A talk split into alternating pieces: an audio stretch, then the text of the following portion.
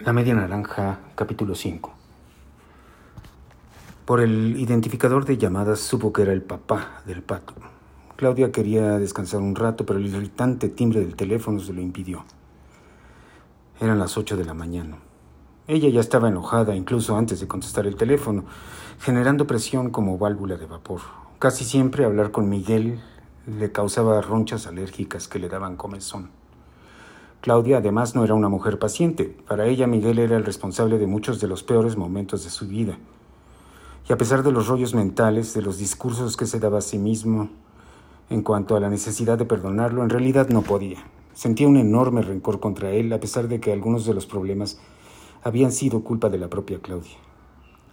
No debió haberlo tolerado tanto tiempo, su alcoholismo, su mediocridad y después para colmo la certidumbre de que se estaba revolcando con la secre no hay nada más mezquino que eso, pensó tantas veces Claudia.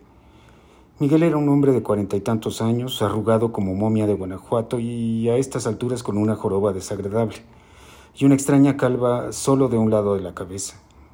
En efecto, era un hombre absolutamente estándar con una tendencia hacia abajo, hacia el precipicio.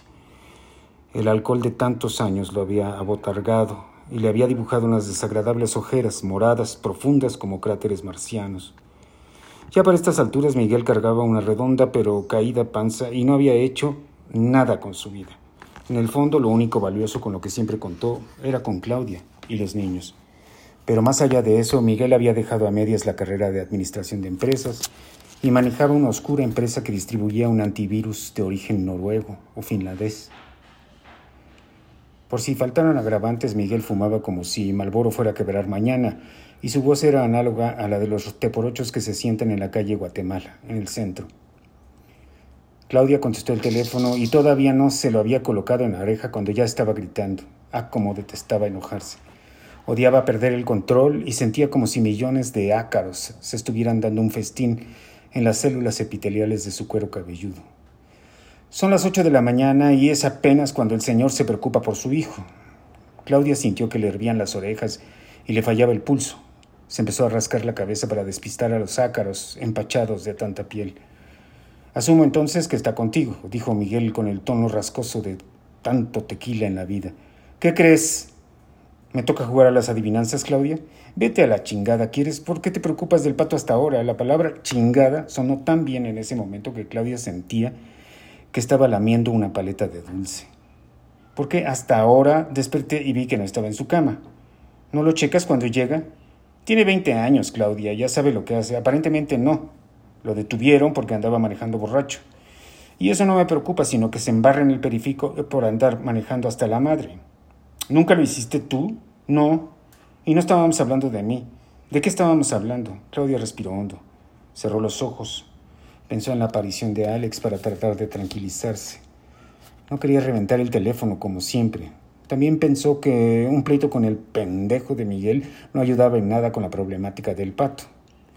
Claudia caminó un poco hacia el ventanal del bosque para calmarse.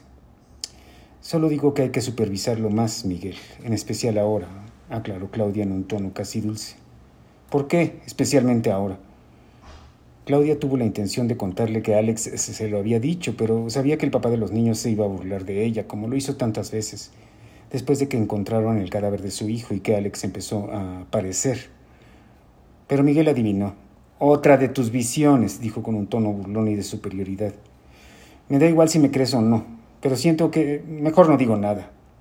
El caso es que el pato está bien, ¿no, Claudia? Sí, Miguel, excelentemente bien, y tú sigues viviendo en tu nube. ¿Yo? ¿En una nube? Yo no soy el que veo a mi hijo muerto cada lunes y martes. Adiós. Claudia colgó como queriendo demoler el teléfono, lo que había querido evitar. La ira le fue bajando por gravedad hasta las plantas de los pies, donde hizo un remolino y se disipó como una hoja en el viento. No tenía caso hablar con ese alcohólico depresivo perdedor.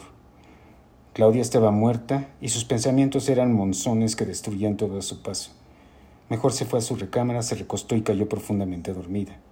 Soñó con tortugas y con que buscaba ansiosamente su pasaporte sin encontrarlo y estaba de vacaciones en una extraña isla a la que tuvo que llegar en avioneta, acompañada de Ernesto, hasta que sonó de nuevo el teléfono. A las once y media era Ernesto, digamos el galán oficial de Claudia.